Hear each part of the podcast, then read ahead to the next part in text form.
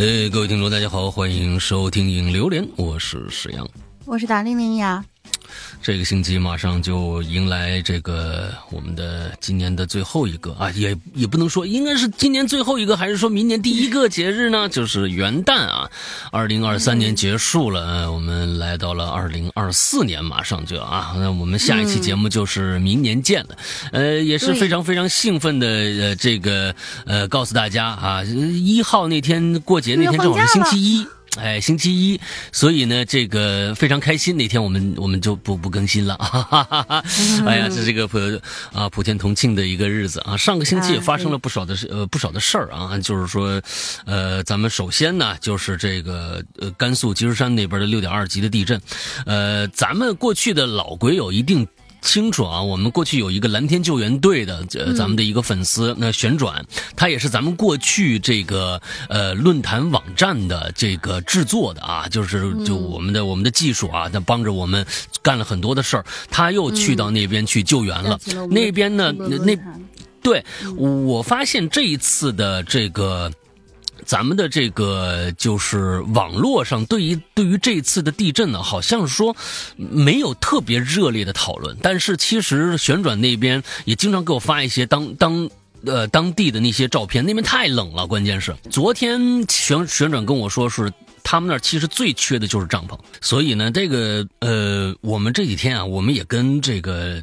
呃，旋转的保持一下联系，看看他们那边呢有没有什么捐赠途径。我是觉得，虽然网络没有爆出这些消息，但不等于灾情就消失了。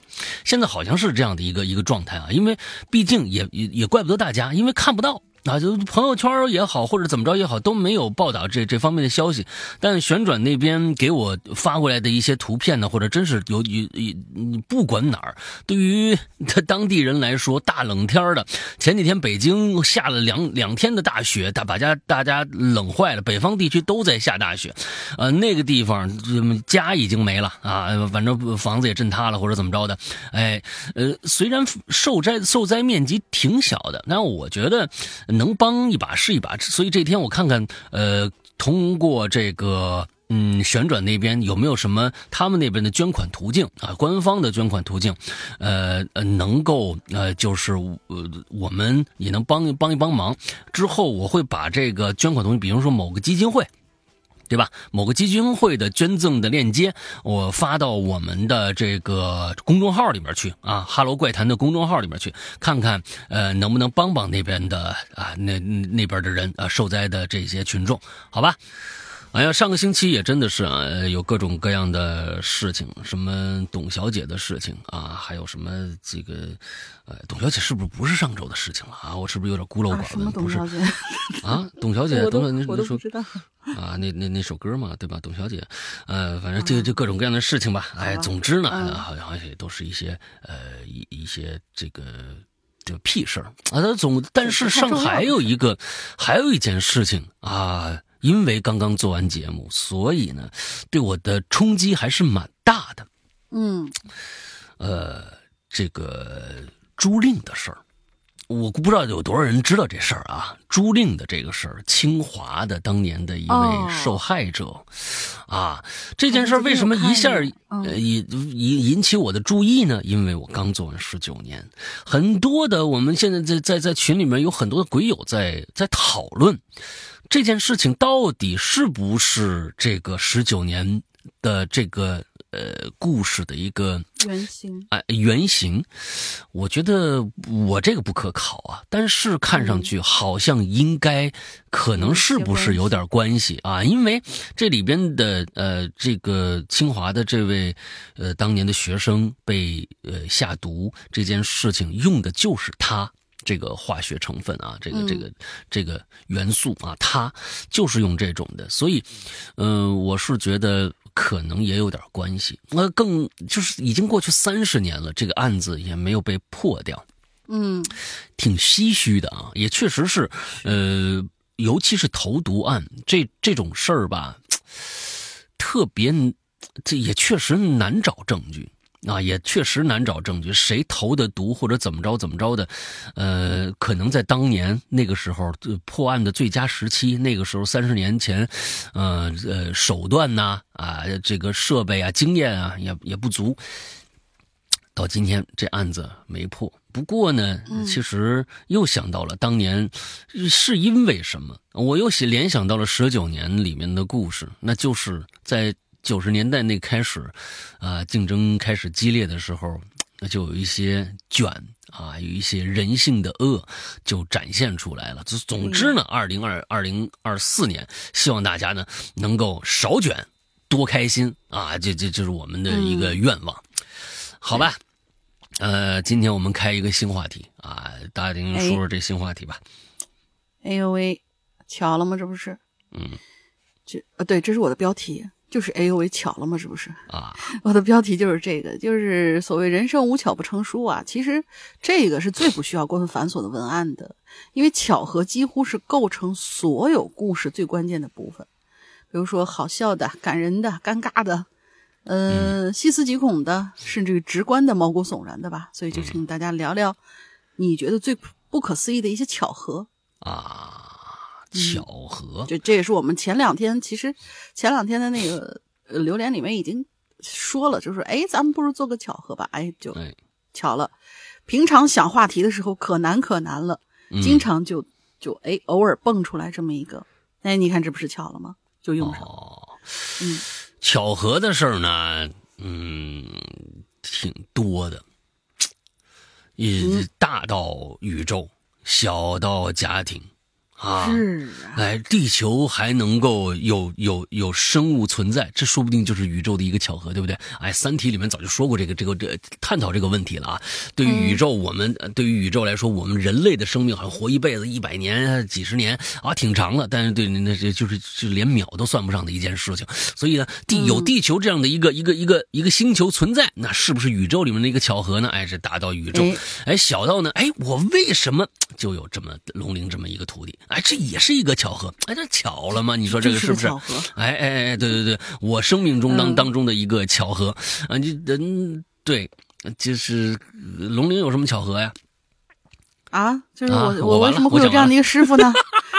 我 为什么会有这样的一个一一个师傅呢？哎，是是是是是是是，所以呢，这个我我希望这种巧合不要再发生了啊，好吧？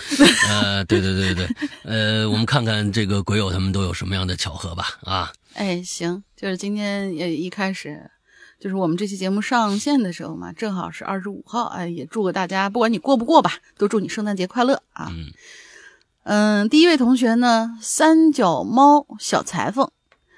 两位大佬好，关于巧合，暂时没想到有什么巧到细思极恐的事儿吧，只有纯纯的巧合。我们大学的学号排序，这优先等级啊，分别是女生优于男生，优于本省的，优于外省的，优于成绩这样排的啊。呃，熟悉的 Excel，然后编程的小伙伴们应该都理解是啥意思哈。我们班一号和二号，二号也就是我嘛，是同年同月同日生的啊。他只比我大了几个小时，都是天蝎周期的第一天。大一期末考试，你看这不巧了吗？这这这位第一个同学就是跟我们老大是一个一一一个星座的啊。大一期末考试结束那天，我跟前男友分手了，回宿舍收拾行李，准备回家。过暑假，于是呢就看到啊，这时候就看到这个女生呢蹲在宿舍门口嗷嗷大哭。哎，一问，原来她也失恋了啊！当然，我们对象不是同一个人啊，别想歪了。毕业 N 年之后，我们两个都跟同一个城市的人结婚了。哦，大家可能觉得这有啥呢？跟同省同一城市人结婚不是很正常吗？那个城市区域，呃，那个城市区域。在省内甚至国内的口碑其实都很一般。我们俩都是各自家里独生子女，一般来说，我们这个区的家长都不太愿意女孩子嫁到那边哦，所以就很凑巧。不过我俩的性格以及兴趣差别很大很大，毕业之后也基本没有联系了。啊，这个就是命命定的两个人啊，彼岸花是吧？哎，这个这个东西啊，有点像啊，对对对对对，那这这个确实是这样啊。那这大学的同班的两个人，这个同年同月同日，哎，你就说。所以呢，这个东西你说这个这个什么星星座呀什么的，他同年同月同日生的，那两个人的兴趣啊性格差别很大很大，你说这个东西能不能信？那你又说了，哎不，能信？这个是几点生的也有也有差别啊，你差一分一秒都不行。那我要是同时，我就不信这世界上没有同时生的两个人，肯定有，对吧？那他们俩就一模一样吗？嗯。嗯嗯，是不是啊？我觉得他们俩不可能一模一样，从性格上啊，从各种各样上，我也觉得不可能一模一样。所以觉得，嗯，这东西，哎，怎么说呢？这东西，所以有些有些角度在不是就大家就是在质疑嘛，就是说是星座这个事情分人，就是去用星座来划分人的话，真的是一个。不是十分，就可以说是很违心的一件事情了。因为就是最最最最最熟悉这件事，就是我身边，就是我妈和我小姨，她俩生日差九天。然后我长大以后认识两个闺蜜，分别跟我妈生日差一天，就是呃今天和明天两天。然后跟我小姨也是生日差一天，就两个人。嗯，他们四个人性格是完全不一样，就是哪怕两个人离得离得就差一天，他们俩性格是截然相反的。确实是这个样子，所以就是是星座这个事儿吧，就看你怎么练啊。嗯，好吧，啊，这反正呢就是给自己解心宽的一事儿啊。你愿意信就信啊，不愿意信的呢 我觉得也没什么科学道理。我觉得真的是没什么科学道理啊。好吧，叫什么坨坨呃幺幺坨。下一个下一个我下一个我也来吧，这俩都不是特别长，然后下再下一个有一点长。哦哦好。然后我我来前两个，呃幺幺坨。老大，老大好，林子好，第一次麻起胆子来留言啊，来说一下我遇到的极其恐怖的巧合哦。二零零八年的时候啊，我在高速公路上上班，一般在上班的时候呢，是需要住在单位宿舍的。记得那天呢是七月十五鬼节晚上，刚刚参加完总公司的合唱团训练，需要开车回单位。这路上呢，就无聊的听起了 M P 四里面的歌曲。嗯，呃，这就是它就是手机和 M P 三，就是平板呃平板手机和 M P 三中间的一个过渡啊，就是这这 M P 四这个玩意儿。呃，现在小一点的小孩们可能都没有见过这个玩意儿了。前半路啊都挺顺利的，当司机单位司机打开车上的收音机之后。过了几分钟，我突然发现司机哼唱的歌曲和我 M P 四里的歌曲一样，我还笑着跟他说：“哎，我也在听这首。”嗯，但是过了几秒，我突然反应过来了，连歌曲播放的进度都一模一样。我马上查看我 M P 四，确定是我之前下载在里边的歌，然后车上确实听的是收音机。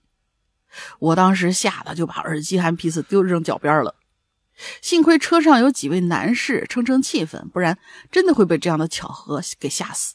啊，呃，也也也也不至于，不至于，不至于。对，不过到现在为止，我都不明白，这真的只是巧合吗？完了，祝《Hello 怪谈》一路长虹。呃，这真的只是巧合？它不是个巧合，是个啥？我想问问啊。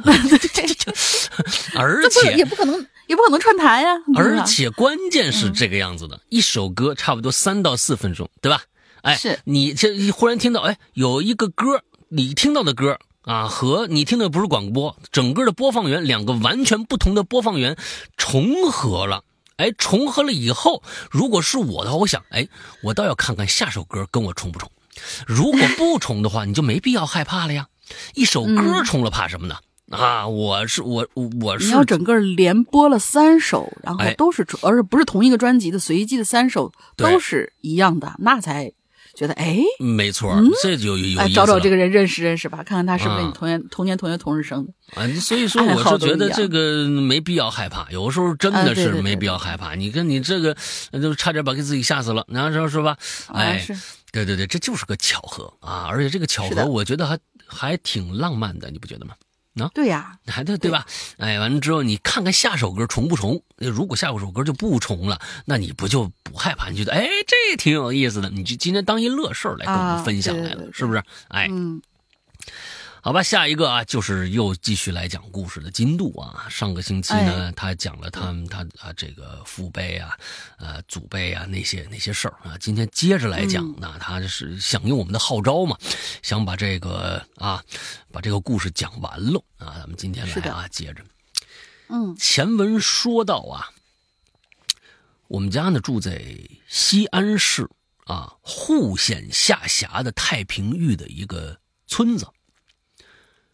众所周知，在农村，如果有人过世，不管他是年轻人、年老的，还是因病、因因病或者是横死啊，只要是祖辈都生活在脚下这片土地上，那离村子不远的一个地方，总有他在百年之后安眠的容身之处。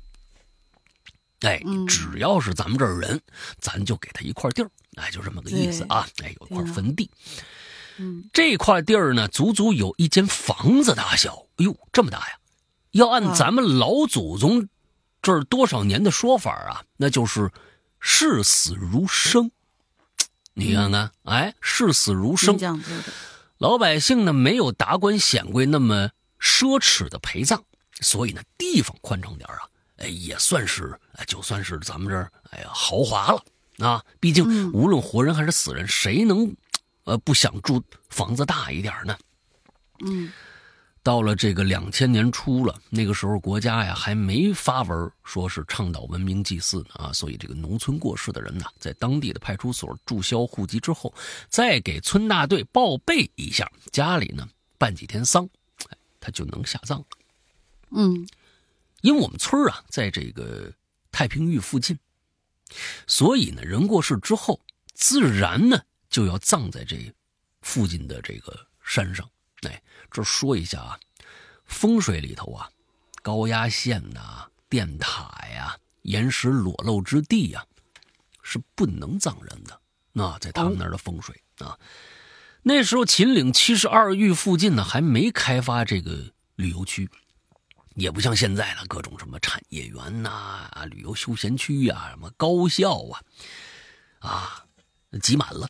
所以呢，附近几个村子啊，过世之人的这个坟头啊，都在挨着下山路，哎，下山路两边不远的地方。村里头人呢，来来去去的多少年，谁死之后，哎，不躺不躺那儿，呃，应该是都躺。村里人来来去去多少年，谁死之后不躺那儿啊？啊，就是这，所以这个句子啊，感叹应该是一个反问，呃，哎。感叹就 谁死了之后呢？不躺那儿啊，对不对？所以呢，即使去这个县城回来的时候啊，天色晚了，也没多怕。哎，就是大家这这旁边躺的都是自己人，哎，也不是说是人生地不熟的，到了一新地这看着哇，这满山遍野的坟地，对吧？哎，都是都是从小到大都已经习惯了，知道这两边啊都有坟地。嗯，我的这故事啊，就从草堂寺旁，它当这有一个寺啊，叫草堂寺。旁边的那条路讲起。二零零二年刚入春，母亲呢便想着去邻村啊养蘑菇的那家啊批发点蘑菇，再去县城里呢，哎赚点钱贴补家用。那时候在农村呢，光靠种地呀，那家里肯定是穷的响叮当响。因此呢，除了呃，养一些家畜啊，家禽呐，啊，农闲的时候，大家呀还都搞点副业。再加上我们家呀，还有我和我我弟啊，两个小崽子，啊，都没长大呢，那花销就更大了。俗话说，半大小子折腾老子嘛，对吧？哎，这话是一点都不假。我爸呢，为了多挣点钱，就去工地做工；我妈呢，则每天早上啊去县城卖蘑菇，晚上啊骑自行车。再带我回家，啊，就是应该是他妈去卖蘑菇，应该是带着他一起到县城里面去卖去。嗯，那时候计划生育啊，还查的挺严，所以我妈呢就把我弟呀放外婆家。我因为读书的缘故呢，放学刚好哦，他是这个他是刚好去县城县城上学，放了学刚好能坐他妈车子回家。嗯，刚入春没多久，哎呦，这还有点春寒料峭。再加上住在山脚，山上的积雪还没化完呢。远远望去，那大山上是一片白茫茫的景象。千禧年初，我们那边啊还没修公路呢。平时啊，人人走车行的路，一到下雨下雪，那就泥的已经是不成了。路上呢还没化完的雪，导致路面黑一块白一块的，像极了脑袋上那个斑秃。路面难行。初春晚上天又冷，因为到了一段上坡路，母亲呢就下了车，她在前面推着自行车，哎，我呢也下车在后面跟着，手里面拿着手电筒照路，哎，这看着太泥泞了啊，而且那那那时候也也也也也冷啊，有的地方还上冻滑，啊，坑坑洼洼的，照着能避开。我我人小啊，对不对？哎呀，没没多大呢，步子就慢。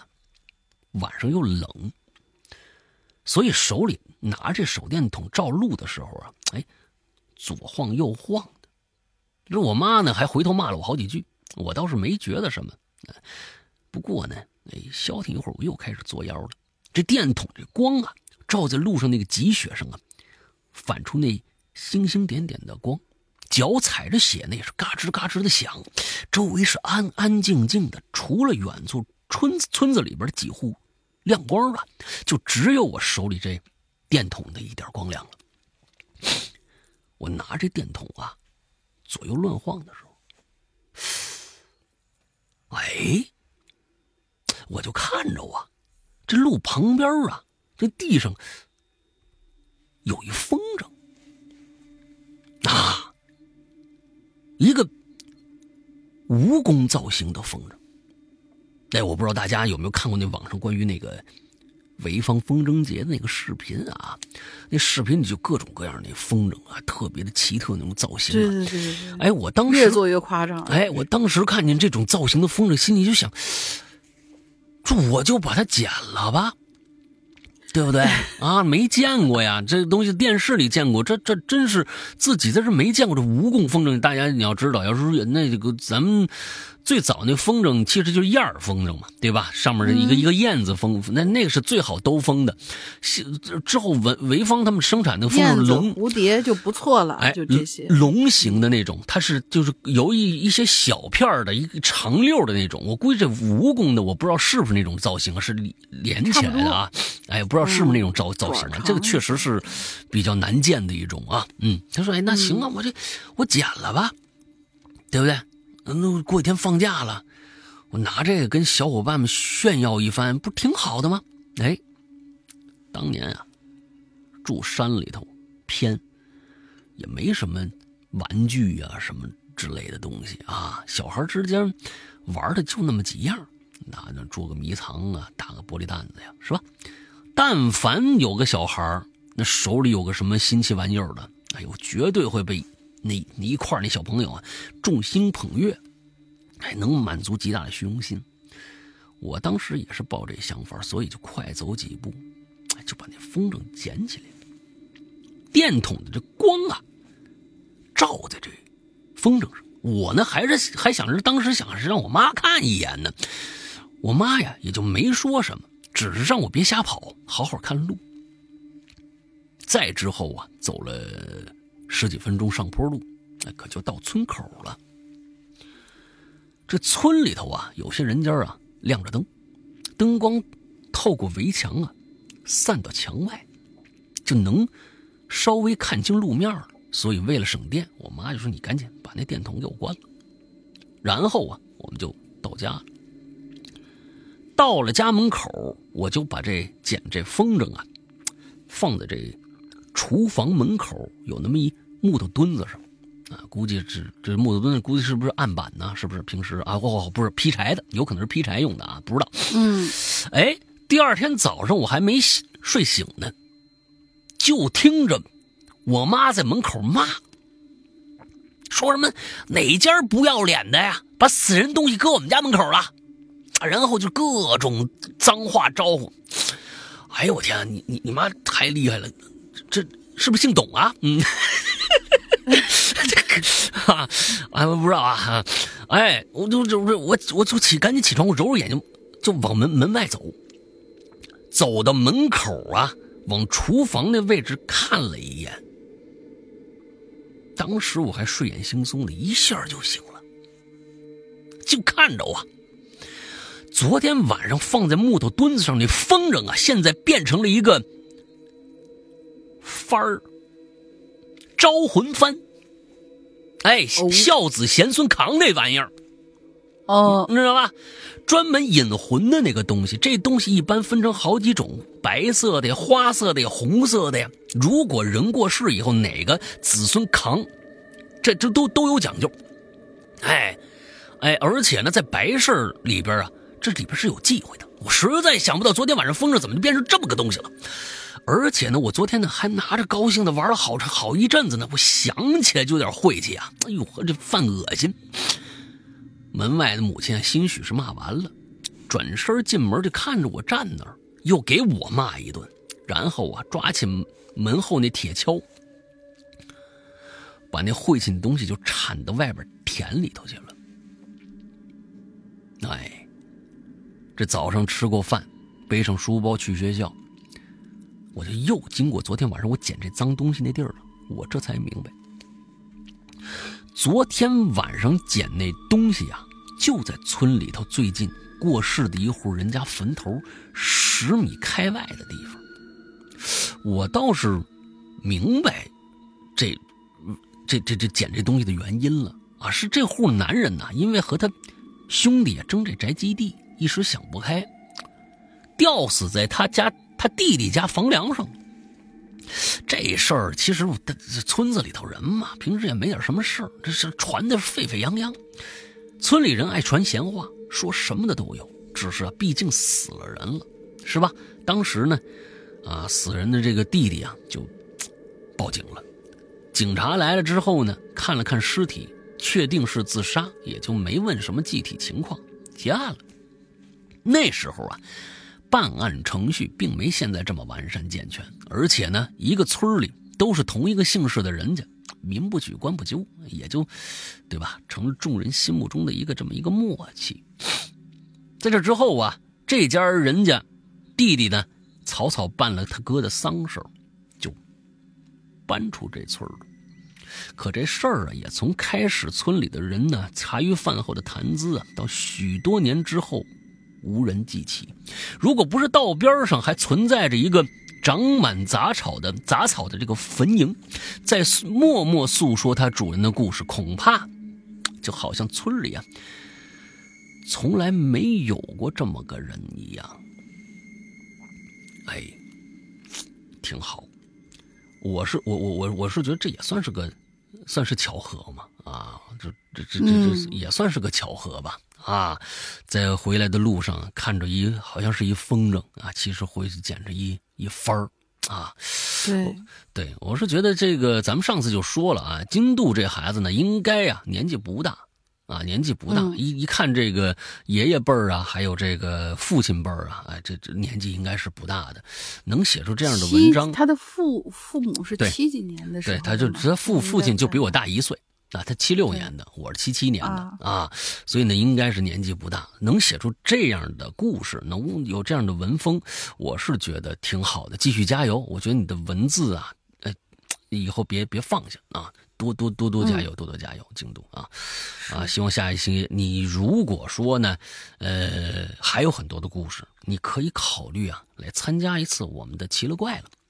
我们的访谈访谈节目，啊，是可以跟我们那，也不一定的全都是恐怖的事可以跟我们说一说啊，那个陕北这边啊，这这边的农村里边的生活呀，过去的，过去的那那那那些事儿啊，都都没什么问题啊，我觉得可以可以来来来试试看，好吧？如果想参加的话，你就呢，啊，给我们这个。邮箱叫鬼影人间艾特新浪点 com 啊，这个邮箱 c 呢 s i n a 点 com 啊，嗯，鬼影人间全拼啊，鬼影人间全拼艾特 c 呢点 com 这样的一个邮箱，先给我们发一个，哎，你你你你自己讲一个小故事，那完了之后呢，给我们发一个有声的这样的一个录音过来，之后呢，如果可以，咱们就一起做一个节目，好不好啊？对。哎，挺好，挺好，写的真是不错啊！咱们这今天这备选之一，金度最近几乎每一篇，咱们基本边上基本上当期都能选得上。都来。对对对对对，非常好，非常好啊！来下一个，下还是下俩吧，就是啊因为再下一个不是特别长。啊嗯，呀呼这位同学啊，第一次留言，希望被读到吧。高二到大三的潜水粉儿啊，我复读过一年。老大林姐好，闲言少叙。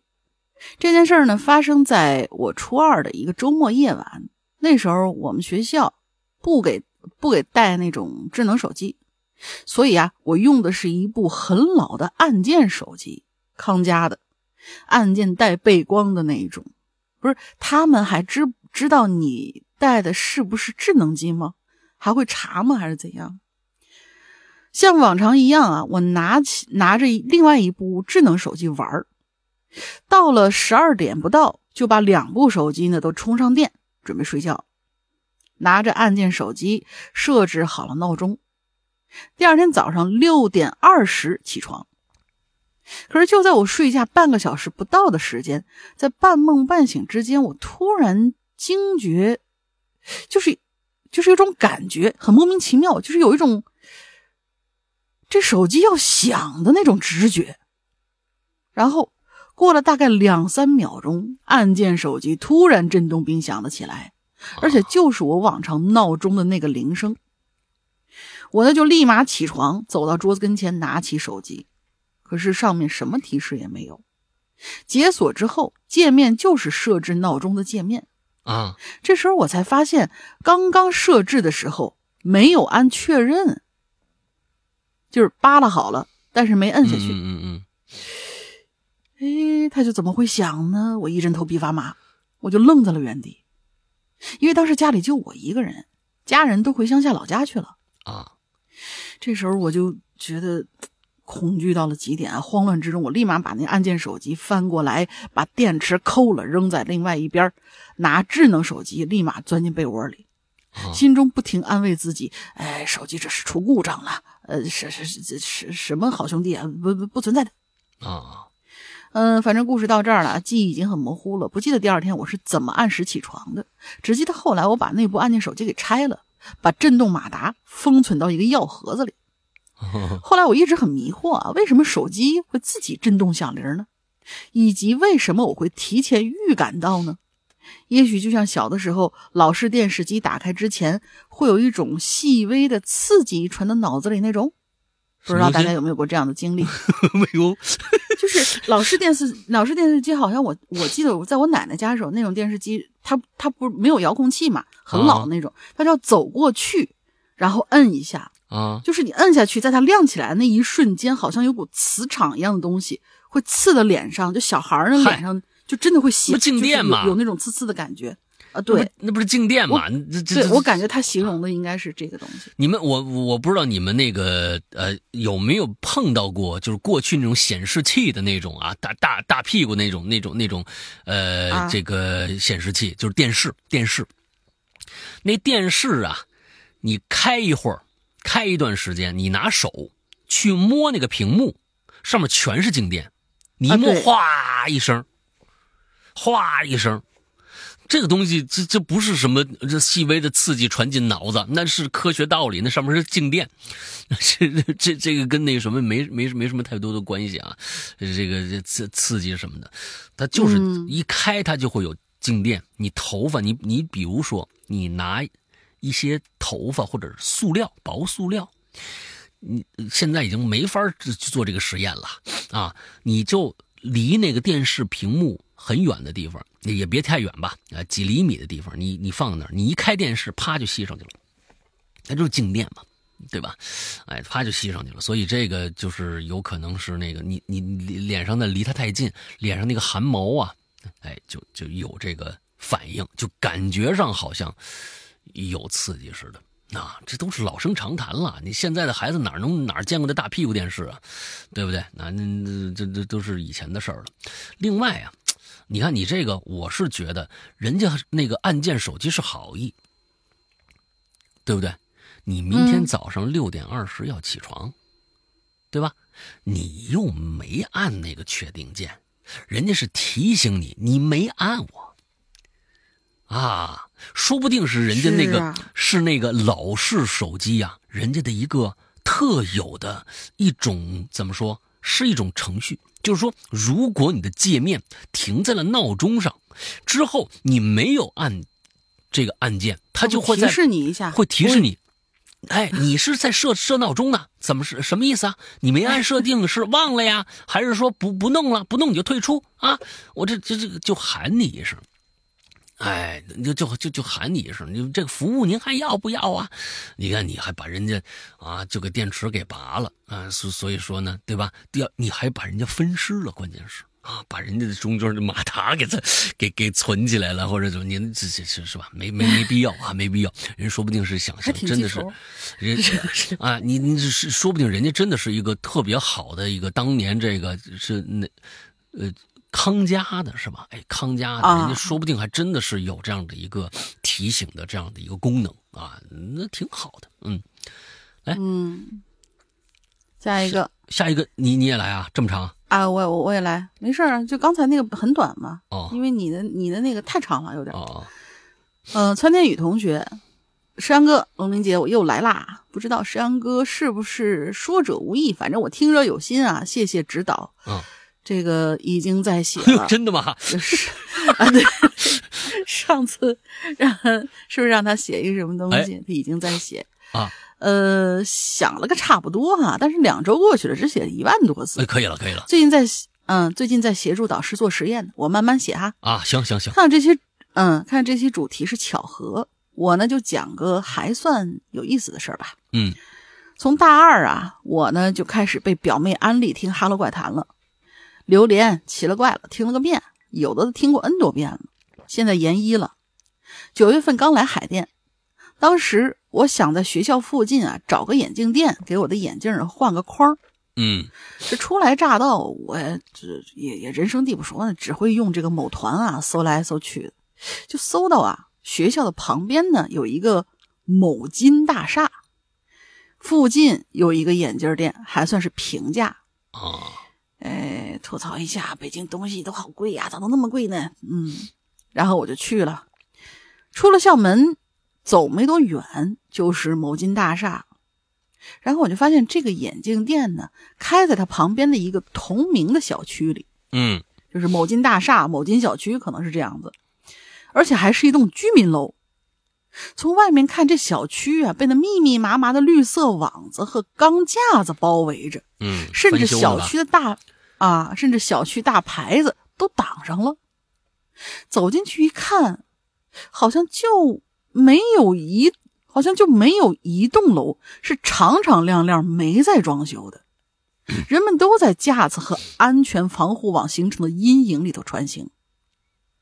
且不说我找不着几号楼在哪儿吧，好不容易找着楼了，我愣是绕了几个圈儿才找明白单元门口这个门在哪儿。嗯，因为也被防护网给挡上了。我就进到楼里头以后啊，就觉得阴冷阴冷的，坐电梯。上到了指定楼层，然后又是一顿弯弯绕绕，我这迷迷糊糊才找到了那家眼镜店。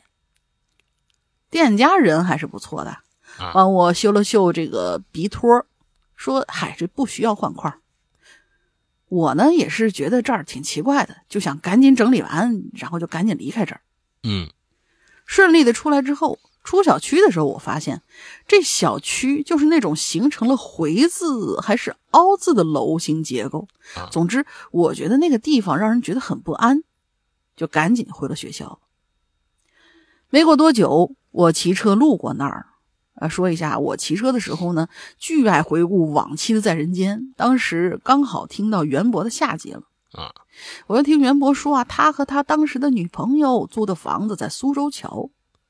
我以前听他讲这事儿的时候，只觉得可怕，但我现在的位置真的离苏州桥很近呐，那种真实感一下就上来了。嗯，我都听了好多遍了。我知道袁博接下来要讲的是他亲生的合租室友开灯回魂的那个事儿了。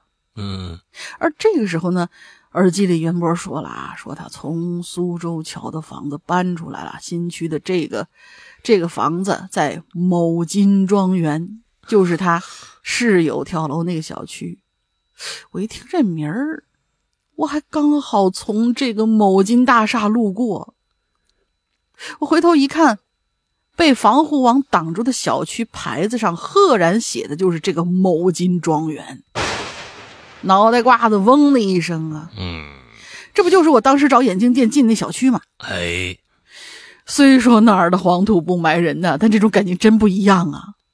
我并不是从前不信袁博讲的是真的，但不经意间亲临在人间的故事发生地，总有种难以名状的心有余悸。嗯，那和我知道什么荔湾广场啊、重庆大楼啊，再去打卡的那种感觉不一样。那是我曾经亲历某个空间的那种不安，然后再在某天听那人讲起那里的往事，才惊觉原来我去过那儿。嗯，我甚至在想，如果可能一切都有联系的话，是在这里曾经发生的惨案造成了我的不安，还是因为这里会给人不安，当初才会发生惨剧呢？嗯，这也是我最后决定的，在我正在写的小月儿他们楼里的故事当中，想要表达的那种东西吧。哎行了，呃，现在就写说这么多啊，谢谢二位主播。P.S. 我要是有一天真能把这故事写完，该怎么交给二位呢？也就刚才我说过了，对你回听上一个那个结束的时候，就是我们给金度说的那个那个邮箱，你一样投到邮箱里面，然后你哎备注一下你是谁，呃，参天宇同学，哎，然后就是写写一下啊，我是投小月儿的故事，小月儿和他的好朋友们，哎呃，这样的一个标题 什么之类的就可以了。对对，完，而且楼里边那个那个就是，呃，里边有个傅傅傅傅小姐是吧？哎，是傅傅傅小姐吗？啊，英子嗯英子英子，里面的英子啊，一定要给她写成一个卖手串的，你知道吧？呃，对，卖手串啦！在拼夕夕开店卖手串儿哎，给写成卖手串了啊，但是啊，我们上期提供的那个英子的那些就是 什么什么几号几号啦那种个人信息，那都是真的啊，都是啊真的，都是啊。啊。买手串可以找他。啊，我很非常期待那个村天宇同学的这个故事啊！哎，这这这，我觉得那个故事架构应该是挺有趣的，嗯，就是你一下就能想到一个一个小环境里边啊，这个每一个邻居都心怀鬼胎那种状态，而且我都能想到色调是什么，呃，就是老港片儿。哎，有一点蓝绿风格的那种，那那那那种调色的那种那王家卫。那种感觉，哎，对对，有点王家卫吧，啊，有点杜可风的那种那种那种状态吧，哎，就是那种感觉的，阴恻恻的，哎，嗯。总之，其实恐怖片呢，经常的喜欢用绿色这个色调，因为它本身呢就是一个怎么着显旧，但是呢又显得一些诡异的没有血色，因为人哎本身他的那个血色就是发红的嘛，对他用一个截然相反的一个颜色，反而让你觉得这不像是活人发生的事儿，所以蓝的、绿的一般都是。就是你你想想这个色调啊，想想这个色调，完了之后再去创作这个故事，哎，就是那么一个环境里边的一堆人的故事。嗯，好吧，下面叫王少博，石阳老大大林子，你们好啊，我这我是老鬼友少博。看到这期话题，不禁让我想起几年前的一个事儿，一件无法解释，至今回忆起来令我汗毛直立、细思极恐的真实事件。哎，就喜欢这个。来，那时候啊，我是因为这个身体原因啊，中药调理了半年以后，医生建议我呢说你就停药吧，那尝试一下运动来改善这个身体状况。我呢就买了一辆二手自行车，决定每天上下班啊用骑行来代替这个有氧运动。公司到家的距离九公里，中间为了避开早高峰呢，我会选择走一条小路。虽然说是小路，但也是啊，哎，有一段很宽阔的这么一个十字路口。通过这段路口，尽头就是城市的主干道了。哎呦，这每天的高峰的时期啊，那都堵得水泄不通。为了限流呢，所以高峰时段这个十字路口啊是禁止机动车，呃，这个双向通行的。嗯，这个路口禁止时啊，也就是说它是一个临时变道车，也就是说，呃，它叫什么潮汐车道。是不是这样的一个说法啊？就是说，在这个高峰时时刻，它就变成单行道了，只能是一个方向通行，对吧？啊它是变成潮汐车道了。哎，倒是方便了骑自行车的我。哎，然而十字路口边上啊是殡仪馆，加上周围住宅啊特别的稀少，所以即使是早高峰，这条路上也几乎没什么人流。大家可能都觉得不吉利，是不是？还是怎么着啊？啊，那殡仪馆，记得有这么一天，我呢加班啊，已经很晚了才回家，大概在晚上十点多的时候，我呢就还走这条路，那可那就肯定得路过这殡仪馆呢。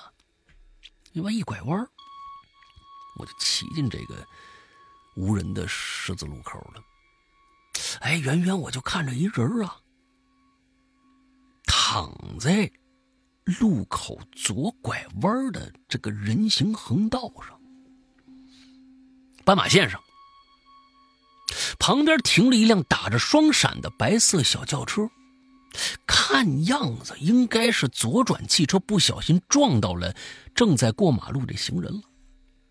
这条路就算是白天都没什么人，所以熟悉路况的车主啊，在这路口总是。不自觉的就把这车子开得飞快，哎，那不是殡仪馆吗？想赶紧过去，即使转弯也不会减速。没想到今天呢，遇着个行人，可能是来不及刹车了，造成事故了。这车主站在一边啊，正打电话呢，躺在地上呢，那看上去像是，好像是个老人，脑袋那地方啊，那地上明显的已经有一滩暗红色了。脚上的一只布鞋呢，飞出去一只，已经不知道飞哪儿去了。老人在那躺着一动不动。我是真不敢继续细看了啊！这这热闹咱们就别凑了，赶紧离开了。第二天，哎，照旧去上班。当我骑到昨天晚上发生事故这这路段的时候，也不知道为什么，我这车子呢。从来没有过啊！我这车子踩起来是非常的吃力。一开始啊，我也没想太多的，卯足劲儿往前踩呗。可过了那十字路口，就正常了。到公司我检查了一下车况，没问题呀。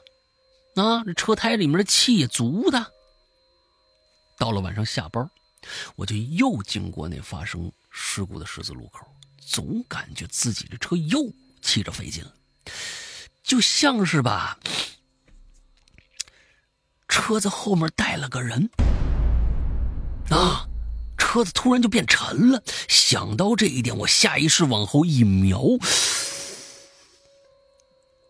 什么人都没有，啊，没人啊。大概我是不是心想，是不是自己想多了？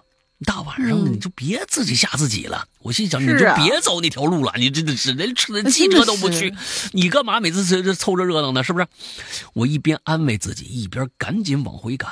接下来的几个几天呢，我就出差了，没再走那条小路的十字路口。渐渐的，因为繁忙的工作，就把这事儿也就淡忘了。直到出差回来后的一天，我照旧骑上那辆二手自行车，经过那条小路的十字路口，怪异的感觉又来了。车子的阻力突然变得很大，踩起来非常的费劲。这次我索性我就我从车上就跳下来了，赶紧检查，我现场检查这车况。就在我蹲下来检查轮胎的时候。我就看着啊，有只鞋躺在我脚边上，嗯，就是那天晚上那位过马路被车撞倒的老人脚上的同款布鞋。这么天这么多天过去了，鞋子还没被处理掉吗？还是说巧合呢？这并不是那位老人的鞋子呢？不管是不是吧。我都不敢在这儿待了，跨上自行车，飞快的往公司奔呐。然而，接下来让我没想到的是，就在离公司大楼不到五十米的地方，我远远的看到前方非机动车道的马路中间又出现了那只鞋。安安静静躺在那儿，斜尖冲着我车头的方向，就好像他在那儿等着我一样。从发生事故的十字路口到我公司楼下，这都相差多远了呀？为什么这只这只鞋子阴魂不散的又一次出现了呢？经过这一天，至此我就再没走过那条路。鞋呀，交通事故啊。还有自行车莫名其妙的阻力呀，这些事儿串联起来，究竟是巧合还是另有所指呢？我不得而知了。感谢被读到吧，希望鬼影人间、哈喽怪谈越来越好，长长久久。哎，这故事不错，今天最佳啊，预定，今天最佳。好嘞。他为什么跟着你呢？啊？对，你有没有想过这个问这个问题？你有没有注意过那几天的一些网络新闻或者怎么着的？有没有注意过一则新闻是老人深夜过马路被撞，司机逃逸？哎，你有没有注意过这样的新闻呢？不知道啊。那如果咱们要真的是从这个事出有因啊，因果报应来说的话，那天你是唯一的目击者，但你走了，没凑这个热闹。我觉得你没什么问题啊，我觉得你没什么问题啊。这事儿咱就别别那什么了。你看到那司机在下面打电话，应该是在报警或者在怎么着，但是也有可能他打了一个电话，打给什么熟人了啊？哎呦，那个谁谁谁。我我我我我我犯事儿了，我撞了一人，怎么办啊？那人跟他说：“没关系，你赶紧走，那个路上我知道没什么监控，赶紧跑，剩下事儿我打理。”这事可能就过去了。这鞋为什么每次到那儿就就就给你就就给你揪住了呢？是不是在告诉你，只有你知道这件事的这这个目击呀？我是被撞死的，而且那车你那天看着没看着啊？车牌号是多少？他是可能是不是这意思？不知道。嗯，也有可能啊，不知道啊，反正呢，哎，用这只鞋呀来提醒你，我不是吓你啊，嗯。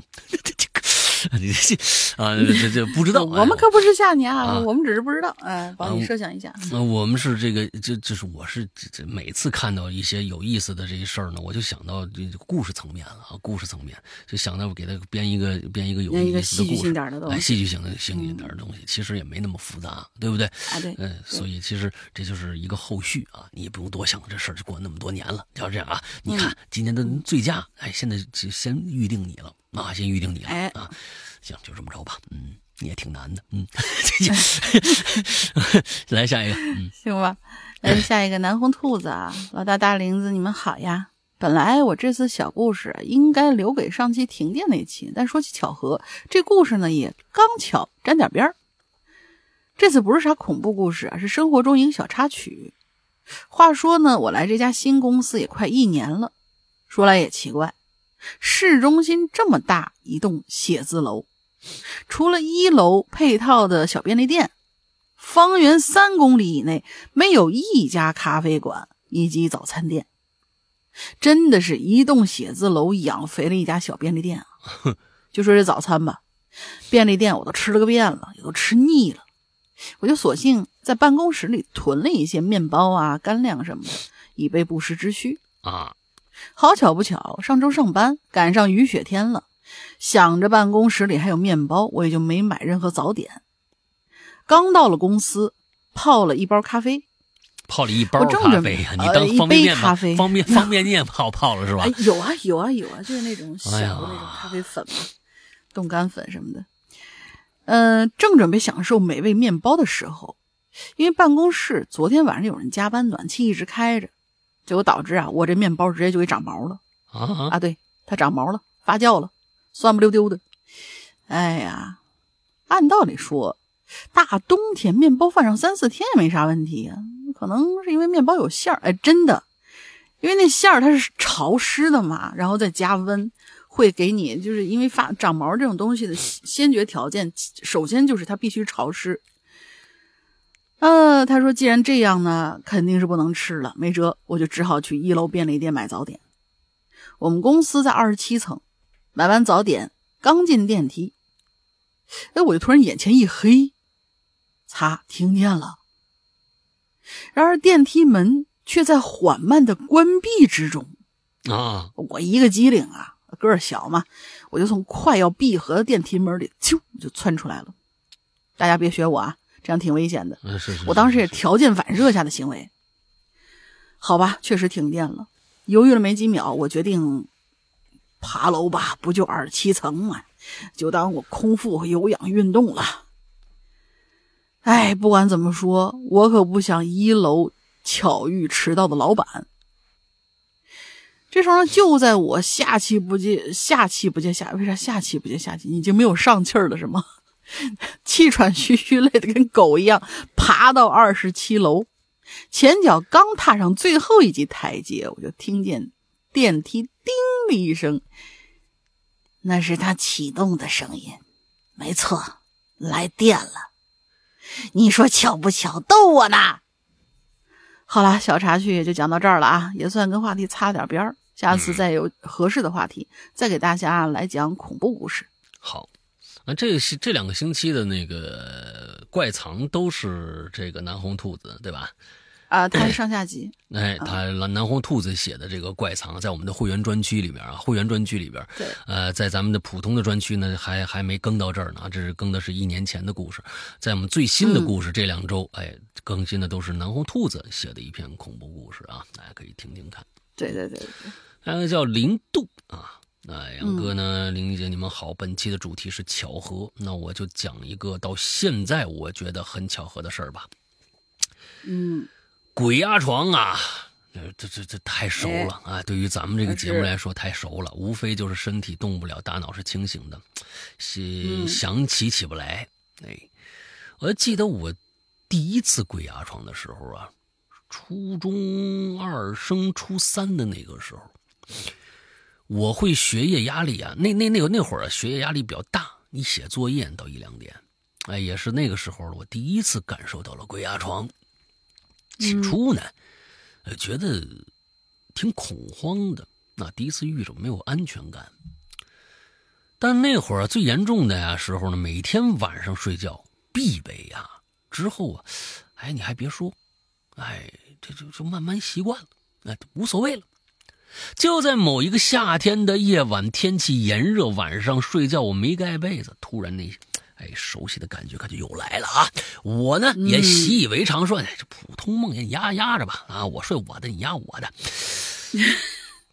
但当我双眼缓缓睁开的一瞬间，哎，这还是一条小缝的时候，就发现一个披头散发的女子坐在我肚子上，侧着脸儿，哎，侧身脸正对着我。而且啊，奇怪是那五官呐，大家注意啊，是五官，都是呈现出那种月牙儿的形状。大家想啊，月牙儿，嗯，这个月牙儿啊，是一个一个一个小弧度的那么一个，哎，连半圆都算不上那么的那么一个状态，对不对？哎，嘴。嗯眼睛都可以，月牙五官他可是说的啊。那鼻子和耳朵呢，也是月牙的吗？耳朵也勉勉强强算，但这鼻子怎么月牙呢？哎，而且大家在想啊，这月牙方向很重要，往上的，往下的，往左的，往右的。摆在这五官上，它呈现出来的那个状态可就不一样了。哎，他这儿说的呀，朝左右的月牙儿竖过来呀，那就那眼睛就竖竖过来呀，对不对？嘴也是竖着的，它是一个月牙，那就很恐怖了。他说呢，但是他这儿说的有点滑稽的那个表情包，说明啊不可怕，不可怕。呃，就是那个 emoji 里面有一个滑稽的那个，啊啊啊！哎，对，哎，这不可怕。这这这这那个这个这个这个他都没有瞳孔的一双眼白啊，看着我，当时我快吓死了，什么玩意儿坐我身上了？我就拼命的挣扎，让自己身体赶紧动起来，嘴里呢还不停的发出那个哼唧的声但没什么作用。然后我索索性你你爱做你的，我不看你不就得了吗？是不是？哎，我就睡过去了。从这之后啊，过了很长的时间，也有过梦魇，但次数没有那么多了，也没再看着过什么奇怪的东西。但直到我上大学，某一个寒假的晚上，我本来呢就是学画画的。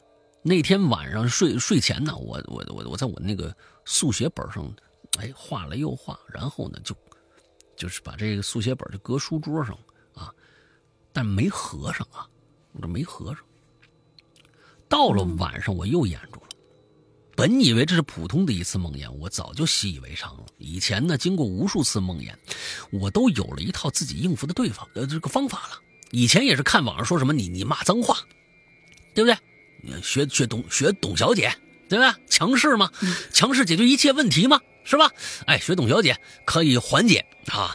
但我是越骂压的越狠，哎，越骂压的越狠。我那我估计压你那是董小姐啊。我就发现呢，憋气可以让自己憋醒喽。哎，这是一招哎，这是一招，这招百试百灵。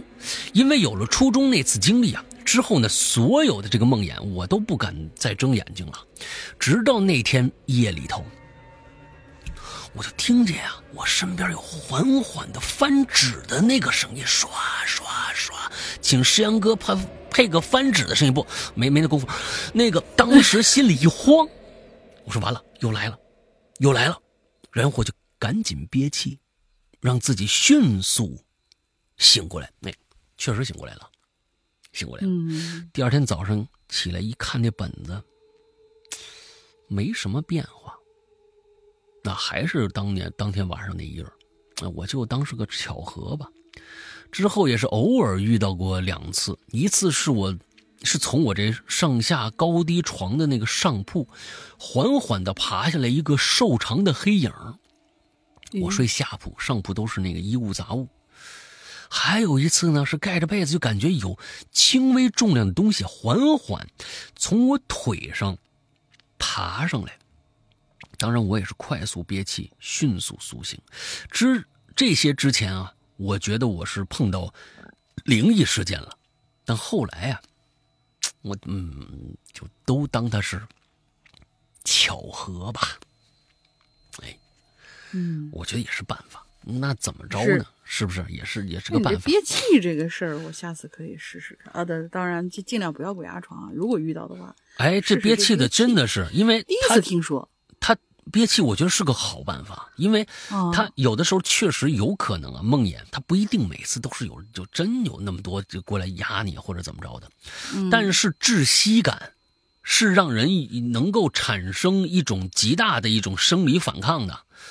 就是你你你你憋憋着憋着实在不行了，你一下就可能就就就就就就就过来了。对你从那个是哎，我觉得这是一个好办法，试试可以试试看。对对对，下次可以试试。对对对，骂脏话有的时候其实是这样的。我我觉得骂脏话，咱们这都知道。呃，骂 骂脏话完了之后，你看见过去的那个村子里面神婆啊，什么这个那的进来，看着就脏东西，就先骂脏话，各种各样的。这这个方法吧，不知道灵不灵。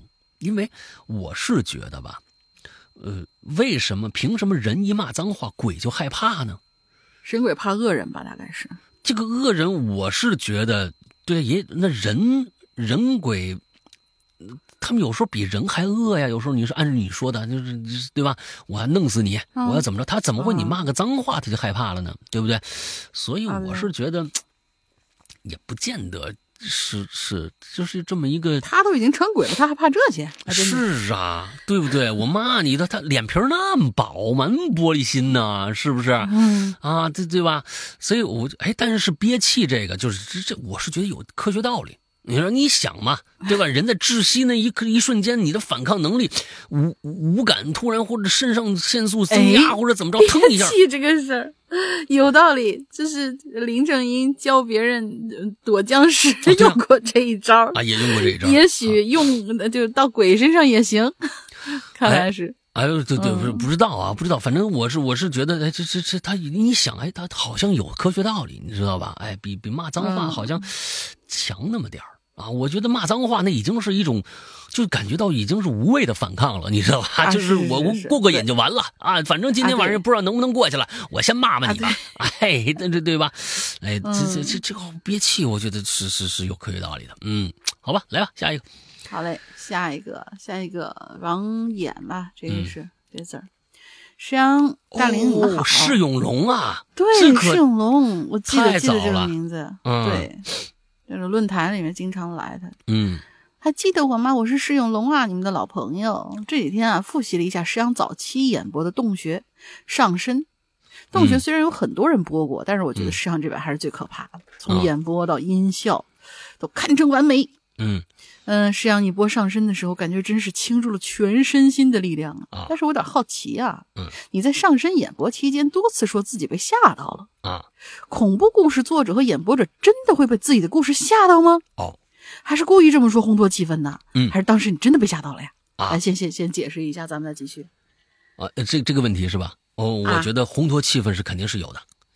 啊对烘托气氛肯定是有的。你说那个拍恐怖片儿那些导演，他必须要把自己吓死才能拍出那个东西吗？对不对？他不是，他但是他是用了所有的。你说，哎，你说呃，不管是洞穴也好吧，呃，咱们的那些恐怖故事，早期的或者现在的，为什么有那么多的一些呃音乐？啊，在衬托这个东西，就是好多人都说了呢，那这不也是烘托气氛吗？对不对？哎，你尤尤其是恐怖片好多人都说呢，胆小人说了，哎呀，那恐怖片你只要把那个声音关了，它就不恐怖了。完了，你旁旁边啊啊，配上那个配上那个迪士尼的那个猫，呃不是不是迪士尼，就你配上猫猫捉老鼠的那个那个猫和老鼠的那个音乐，它就是一喜剧片儿。哎，我觉得这话说的有道理，有道理。啊。啊，它确实声音在上面呃起到了很大的作用，它是让你在另一个感官上增加了一层想象空间。嗯，增加了一层想象空间，所以呢，呃，烘托气氛很重要，不管是用语言还是用音乐，其实这也不就是一种对你的催眠吗？其实所有的事情啊，这大家别把催眠想的那么那么的，呃，就是我天，呃，必须是一二三八你睡着那叫催眠。其实世界上所有的东西，包括这个，这个这个呃电视剧、电影，它能让你相信，那就是让对你一种催眠。它就是用的道理是一模一样的，我们的故事一样，甚至新闻联播也是啊。对，其实是不仅仅是那个恐恐怖的故事，你说一些感人的故事，哎，那就比如说你你你去看那个呃什么呃辛德勒名单那样的电影，那要没那个就是小提琴、大提琴那个那个背景音乐，啊。然后你可能觉得哇，这个就仅仅是惋惜，但是那音乐一响起来，嘚儿一下，你就整个一下泪崩了就。呃，你你要说说是呃演播时候没有被吓到，其实这东西肯定会会会有被吓到的时候，因为嗯。呃现在被吓到的时候越来越少了，真的几乎是是我是觉得就可能凤毛麟角了。但是在在我嗯十、十多年前刚刚开始做这个的时候，那是有兴奋度，各种各样的第一次做啊，那个时候是真是有时候会被吓到。你尤尤其是在做早期第一季的时候、第二季的时候，那那时候我真的是有的时候会做着做着就回头看看后边，那是真的真实的感受，那也确实是真实的感受。而现在更多的并不是被吓到了，是被感动到了。就是被真实的这个、不是真实的，就是被故事里边的某一些情节，呃，我不会被吓到，而是会被某一些情节感动到，比如说流泪，你比如十九年中间的一些一些情情情节。昨天我在给另外一个人讲这个故事的时候，我讲到最后的时候，我依然眼泪就不自觉就淌下来了。我给别另外一个人讲的时候，我说：“哎呀，对不起，对不起，我讲到这儿，我真的是，呃，我又想到我做最后一集的那个时候的那个那个状态了，那都是真实的，都是真实，但是被吓到，其实就是这个样子。为什么刚才上面那位、那位鬼友说我鬼压床，我到最后习惯了？其实恐怖无外乎就是那些那些呃桥段。”为什么现在在这个现阶段，很多的恐怖片一年出来出不来一个牛逼的恐怖片呢？因为桥段被用完了，大家看到的全都是老桥段，你还有什么可可可去恐怖的啊？对不对，可所以就是就是现在现在说说起来这些恐怖片，你就是只有拍的好不好，本子够不够，就是构思啊，或者说你阐述一些东西或者表达一些什么东西的时候比较优秀了。真是要把你吓死、吓人的那种吓死，嗯越来越少了。对，所以当年太少太少了。咱们说那个《黑楼孤魂》的时候，那个当年说是、啊呃，就是真的是呃上映了一段时间就下映了，说真是吓死人，那是我相信的，因为当时大家没看过那样的东西，《黑楼孤魂》真的很恐怖。就国内的《黑楼孤魂》，国外大法师，我真的是相信他们有曾经吓过、吓啊死过，所以大家没看过的东西，就一定有这样的效果。你每天都接触，那你还吓，那这那就是真的是你太装逼了那，太装逼了啊，是吧？对对你就算你躲在墙角，你每天吓你们家猫一跳，你们家你们家猫到后来也皮了，啊，真的是，何况人呢？好了，接着来吧。好嘞，接着来啊。他说：“言归正传啊，这次说说我经历过两件小事儿，并不那么的恐怖。第二个甚至有点好笑，鬼友们听了开怀一笑，当个乐子就好了。第一件事儿，因为很巧合，当时是吓了我一跳的，所以记得很清楚。那时候我上初中呢，当时正是炎热的夏天，我晚上上完晚自习回家，大概快十点了。这个季节平时九点多乘凉的人还挺多的。”但那天不知道怎么回事一路上一个乘凉的人都没有。当时我心里就有点毛啊，因为我们家的楼在拐弯最深处。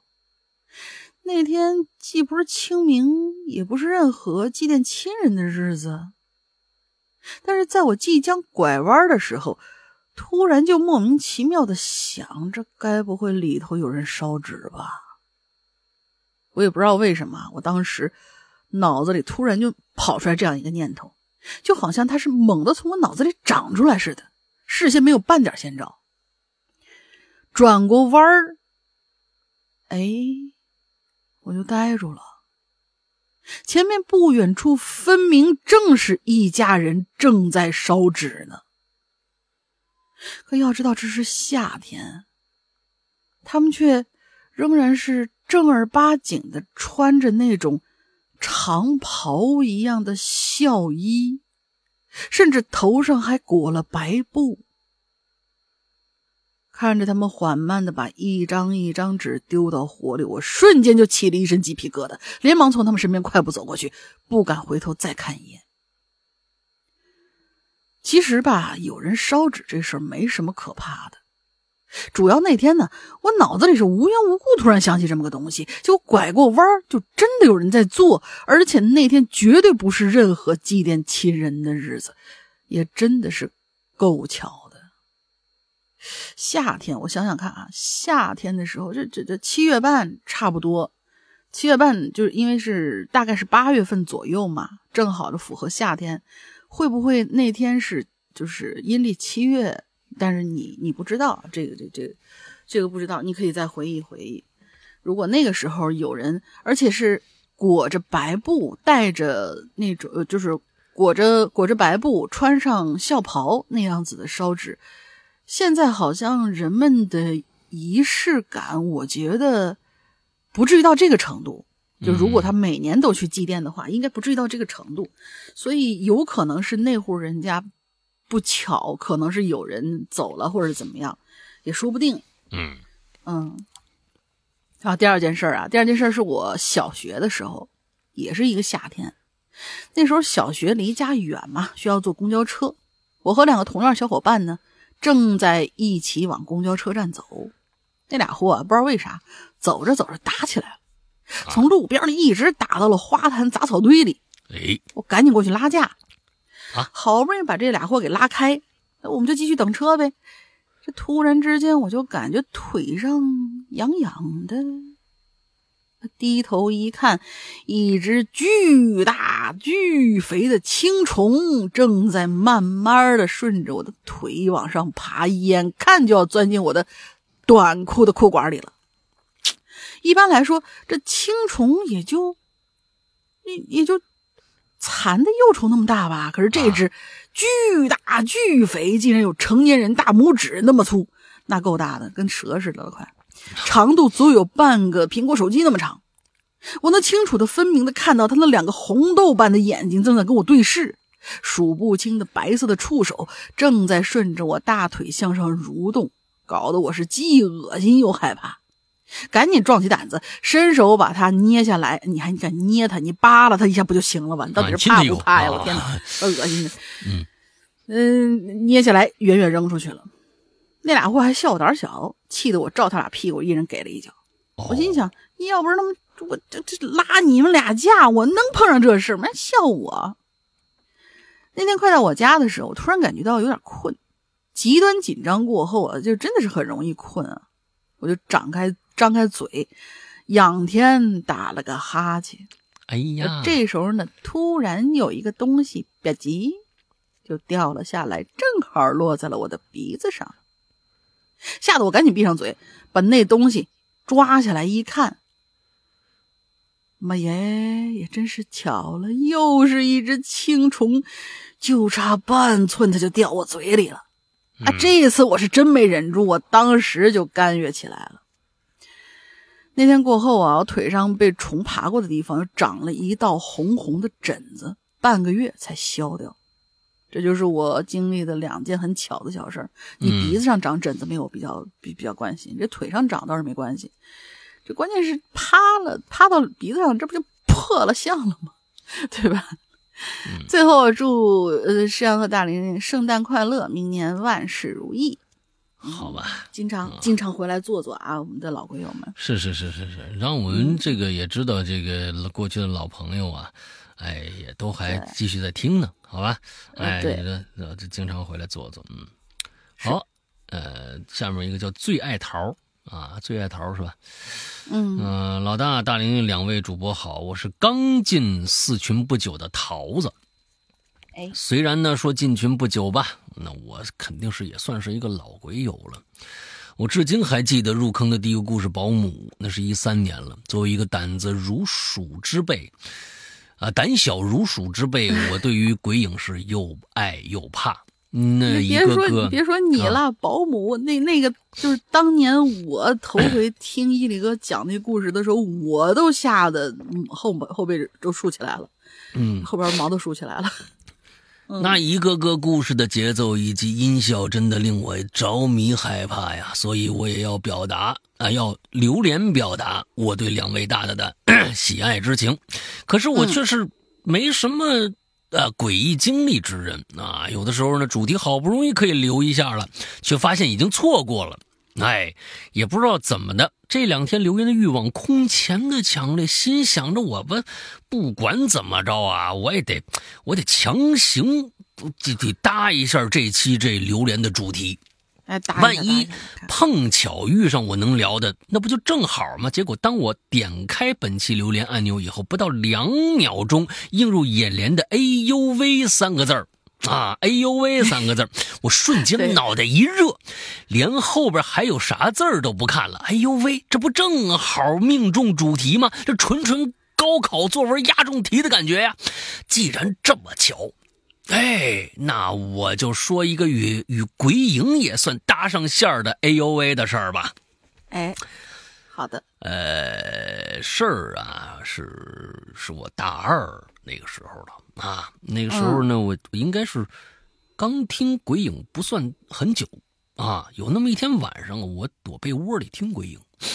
我还记得当时呢，熄那寝室已经是熄灯了啊，估摸着夜里应该有个十二点左右了。当时听这故事，我还记得彩票，哎，本来有那么点困难，全被那个黑猩猩给给吓没了。这时候呢，我身上已经是有点出汗了。我心想，算了，别听了，再听下去就失眠了啊。于是呢，我就关掉节目，准备翻个身睡觉。我睡在下铺靠门口的位置。那我喜欢的头冲着门口，脚冲着阳台这么一个方位。就在我无意间瞟了一眼阳台的时候，我这浑身的血就好像要炸开一样。就看着阳台上孤零零飘着个人影哎，这人影啊，跟我这身高差不多。就那么直愣愣的飘在那阳台的半空中。哎呦，最让我胆寒的是这东西啊，它没有头，身躯和四肢啊肉眼可见的，偏偏脑袋齐齐的跟那脖子没有头。这场景配合我刚才听那彩票故事里面那黑猩猩啊，天衣无缝啊。我就这么呆呆的看着这这这人影两三秒，紧接着我内心就从十分的恐惧变成了十分的愤怒。啊，谁他妈把上衣和裤子挂一起晾啊？整整个阳台就这么一身衣服啊，还偏偏就挂在正中了。得知真相以后啊，摸了一把额头的汗水，又把手机拿起来了。被这么一下，那铁定是睡不着了。得嘞。我就又又又保持着好奇和害怕情绪啊，我就继续听鬼影吧。好了，这就是我和鬼影 A U V 的事儿啊，相伴十年，希望两位主播呢越来越好，一帆风顺。回想起这个故事啊，我我我就刚才我我又想起奇怪的地方来啊，就就刚才我这衣裳架这事儿，就那一身衣服啊，究竟是怎么用一个衣服架？挂起来的呢？我记得很清楚啊，那是长衣长裤。我们寝室呢，并没有那样可以同时挂起来上衣和裤子的衣架，并且在我记忆里，那一身衣服，我也不记得是哪个朝夕相处的这个呃室友穿过。哦，最后还有这么一个小反转啊！最后这是这怎么可能有这么个东西出现呢？对吧？好吧。哎呀，就就别别想那么多了啊！他又没害着你，嗯，对对对，反正是衣服呗，穿吧。你还你那第二天你就问问谁是谁的衣服啊，对吧？你问，嗯。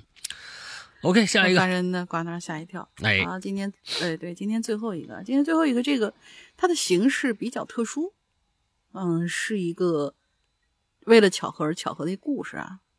它直接就是对话组成的一个这样的一个小故事。首先是这故事里面只有两个人，一个男孩，一个女孩。然后应该是这个男孩喜欢这个女孩，然后就以对话形式展开。男孩说：“那个你喜欢什么样的男孩啊？”女孩说：“嗯，我想想啊，我喜欢投缘的。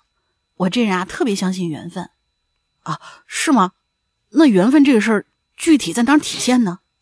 那我给你举个例子哈，比如说没有提前约好的在同一个地方相遇，又或者说有同样的兴趣爱好什么的，哎，那不就是凑巧吗？也算是吧，反正巧，我就感觉，呃，反正越巧我就感觉越有缘分，越有缘分我就越喜欢。哦，原来你喜欢这样的，我知道了。这过了三天之后。哎，这么巧啊！你也在这吃饭？这那女孩说的。呃，不过你就一个人啊？啊，对呀，好巧啊！我喜欢吃这家，经常自个儿过来。啊，对对对，我也是，这家店很不错的。正好我也一个人，咱俩拼个桌呗。啊，行。那这次又结束了，然后就是七天之后。哎，话说，哎，真的好有缘分啊！咱俩又偶遇了。啊，是啊，是是有点巧哈。十天之内，咱俩碰了能有六次了吧？嗨，这不说明咱俩有缘分吧？嗯，其实我有点怀疑你是故意的。呃，没有，绝对没有。你你别多想啊。行吧，希望你啊不要骗我。哎，那当然了。之后半个月以后，啊。没想到你也喜欢这种神鬼怪异之说呀？啊，对呀，我一直都很喜欢这种东西的。哼，那是巧了，别人都说啊，我的爱好挺小众的，我以为身边的朋友只有我喜欢呢。哎，巧合而已，别多想。呃，巧合嘛，就是命中注定呗。嗯，好吧。再之后就是又过了一个月，哎，那个阿姨的脚好点了吗？唉，医生刚看了片子，有点轻微的骨折，问题不太大。啊，那没事就好，你也不用太担心啊。今天真谢谢你啊！我爸因为生病常年卧床，还害得你大老远的跑这一趟。嗯，没没什么，你自己一个女生忙活不过来嘛。正巧我妈下楼的时候啊，也摔了一下，脚也骨折了。其实我这也算顺路。呃其实我这也算顺路，啊，那那阿姨人呢？呃在医务室包扎呢。嗯，那你赶紧去看看阿姨吧，你先别管我了，我应付得来的。哎，没事儿，她她她她没事的，没那么严重。你别这么说，阿姨一个人肯定不方便，你赶紧去吧。好嘞。在这之后，过了五天，那个。你你节哀啊，叔叔在天上一定会看着你们的。没事儿，我还能承受得住。只不过我妈她，她暂时还接受不了。怎么会这么突然啊？是啊，太突然了。虽然我爸的病情已经无法控制，但是我真的没有想到他能走得这么快。没事，我会陪着你的。你要坚强啊！虽然我一直在给自己做心理准备，可是到了这一天，我还是算了。我爸的婚，我爸的葬礼快开始了，我要跟妈妈去招待客人了，一会儿再说吧。哎哎，你你等会儿，怎么了？其实，其实有有有个事儿，我一直想跟你说，我我喜欢你，咱们能不能？我知道你想说什么，但这可是我爸的葬礼，不管怎么样，我不都我都不可能在这儿接受你的。但是你先别说了，我要去忙了。然后这个男孩看着女孩远去的背影，自言自语了一句。唉，看来我还是不够努力啊，老爸，那就对不起了。好了，呃，这个故事就到这儿就。就就就结束了，然后他把那个问候语啊写在最后了。他说：“老大好，录音姐好，我是阿德。自从上次写了一篇又长又烂的文，导致差点被关小黑屋之后啊，我 沉寂了很长时间。其实呢，确实不好意思再来现眼啊。这次呢，我看到了这个话题之后，突然产生了一些灵感，所以特意来创作一篇小故事。当然也是为了之前那篇烂文跟大家道歉啊。其实呢。”我还有个问题想问一下龙玲姐，关于每次引流连到底应该是周几截稿？因为平时比较忙，可能要等到周五、周六的时候才能去留言，但怕错过了留言时间，所以希望两位能够讲解一下。播讲不易，主主播辛苦，文笔不好，请多指教。嗯，呃，我我得仔细的跟大家就是呃说一下这个时间，就是因为我们法定的，就是我我我跟老大之间就是法定的这个时间啊，这么多年一直都是周六上午十点钟。这是一个雷打不动的一个时间，但是做节目做节目，对对对对对，我我们俩录音就是周六上午十点钟，也就是说，大家最最最最就你已经拖延到不行不行不行的了，你怎么着你 周六是周六早上九点以前你得留完了才行，这样的话我们才能够尽可能的在本期读到你，就因为你得给我一个小时，我们一般整稿嘛。然后我们录之前，我给老大发过去，都是一般是这样，嗯，极少极少的情况吧，就是或我们俩有事儿啊什么的，可能会调整时间，但是调整的概率不大，可能十次里面也赶不上一次吧，二十次里面可能有。那即使是调整，可能也就是就是嗯，不过节，也就是调整到星期天了。所以就是说，一一天的时差，但是呢，这里面还有一个特殊原原因啊，就是不是说你必须在这一周里面，星期六就必须留完，而呃，我们是这样的，就是说，比如说这个话题我们看到了，啊，在这一周里面留了这个字数不多刚刚够一期的话，那可能我们就这一周就封掉了。啊，就把那不是我们封掉了，是帖子被封掉了啊，嗯，呃，就是把那个留言留言那个按键给关掉了，对对，你是看不到留言钮的。呃，但是这一期呢，留的人挺多的，一期呢后面还会有一些余量，够下一期的话，那我们会就会延续一周，啊，就会延续一周，大概也就是一一篇稿子在是是两周的时间，呃，也最长最长估计也就是到下一周的周六，也可能就截稿了。也最多就一个话题，两周的时间，对，大概是这样啊，大概是这样。嗯，就是我能看，我能第一第一时间看到的，其实我都就是及时给他标上了，你已经入选了，也就是能够让前台的大家看到你，你谁谁谁已经上了。嗯，所以你看，哇，这次大家留挺踊跃啊，那估计有第二第二期，那么你就其实不用特别特别着急。嗯嗯，就会可能会延续到下一周这样。嗯嗯嗯，其实我觉得这这次阿德这个这个这个故事，我已经忘了。说实在的，已经忘了上次你写了一个什么东西了啊？这这个对吧？我已经忘了，我也忘了。嗯，我也忘，我也不想记起来啊，不想记起来啊。我明白你这个故事想写一个什么样的东西。哎，不过呢，我还想给你做一个一个一个一个小提示啊。其实你这个故事其实想写一个特别暗黑风的东西，对吧？你想写一个暗黑风的东西，当然，当然，我们刚才龙玲播播讲的时候是异常甜美的一种些氛围啊，这个这个氛围是肯定是错的啊，不对。但是呢，这个肯定是这是一个暗暗黑风。这这男孩呢，呃，是呃用一种变态的一种一种一种爱来。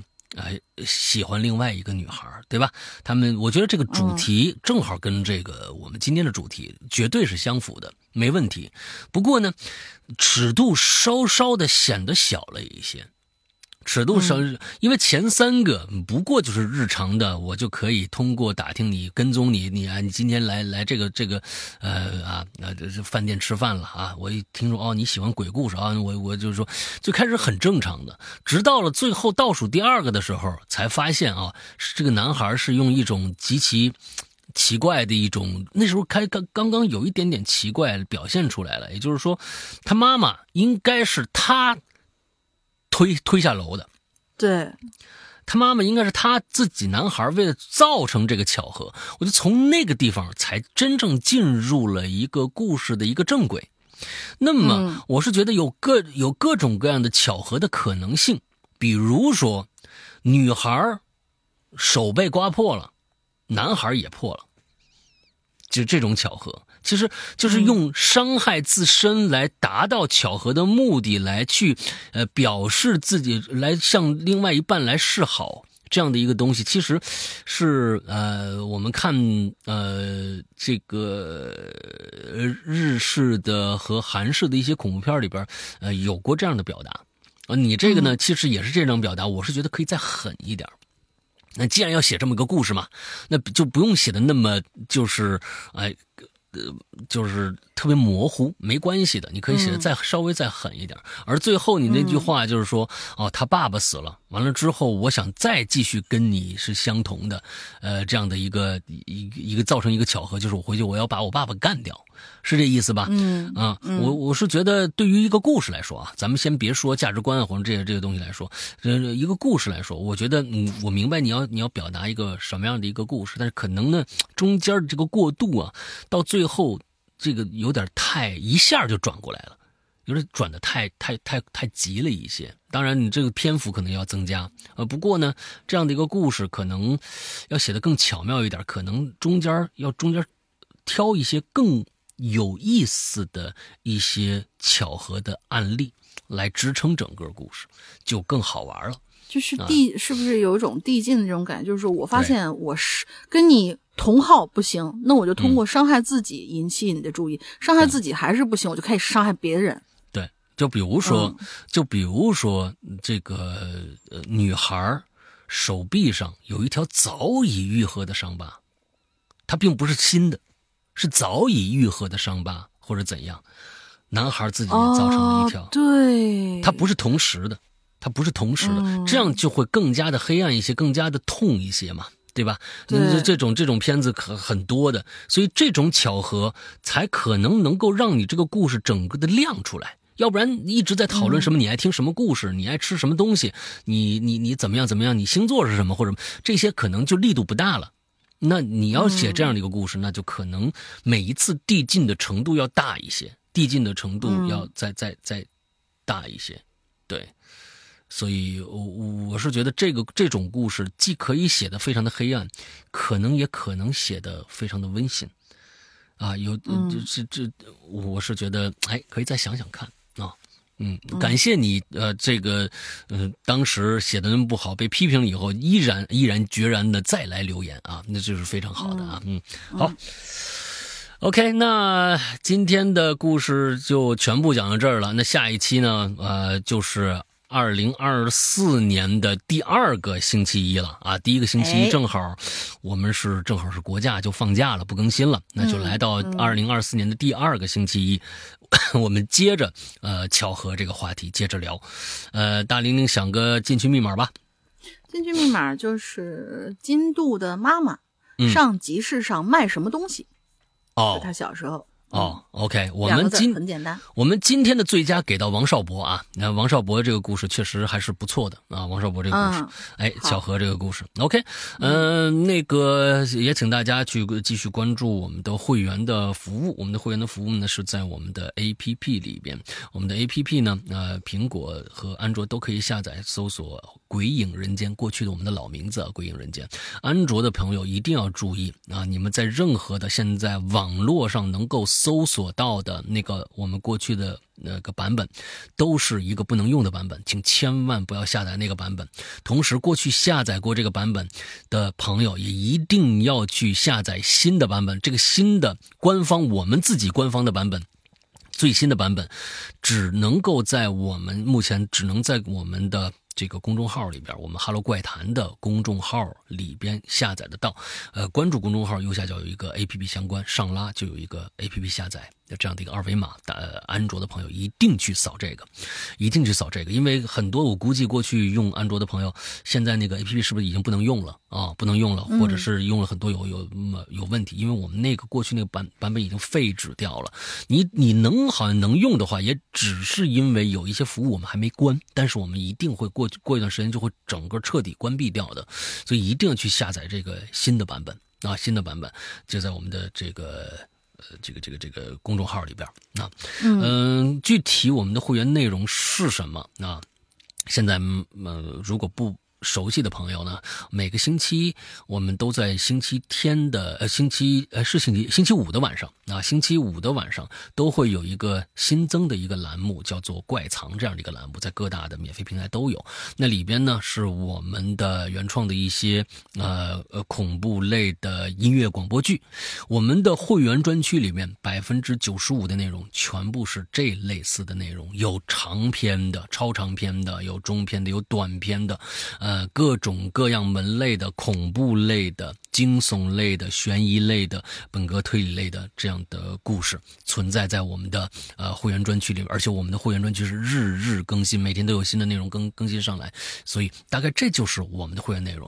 大家如果想听这个啊，像我们的 talk show 的这个榴莲呐、奇了怪了呀，这都是免费节目。所以呢，如果你想听更多这类似节目，你在我们的免费听平台听。就可以了，嗯都会免费的更新上来，大家不会耽误收听的。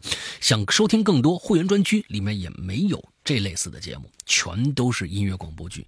其实我们做了十一年，主要是做音乐广播剧，对，所以对，所以大家可以去哎呃去支持一下啊，支持一下，大概就是这样吧。二零二三年即将要。跟我们 say say goodbye 了，二零二四年啊，马上就要来了。希望二零二四年每一位听我们节目的朋友们都可以更加的快乐、开心。嗯，那么今天的节目到这结束，祝大家快乐开心，拜拜，拜拜。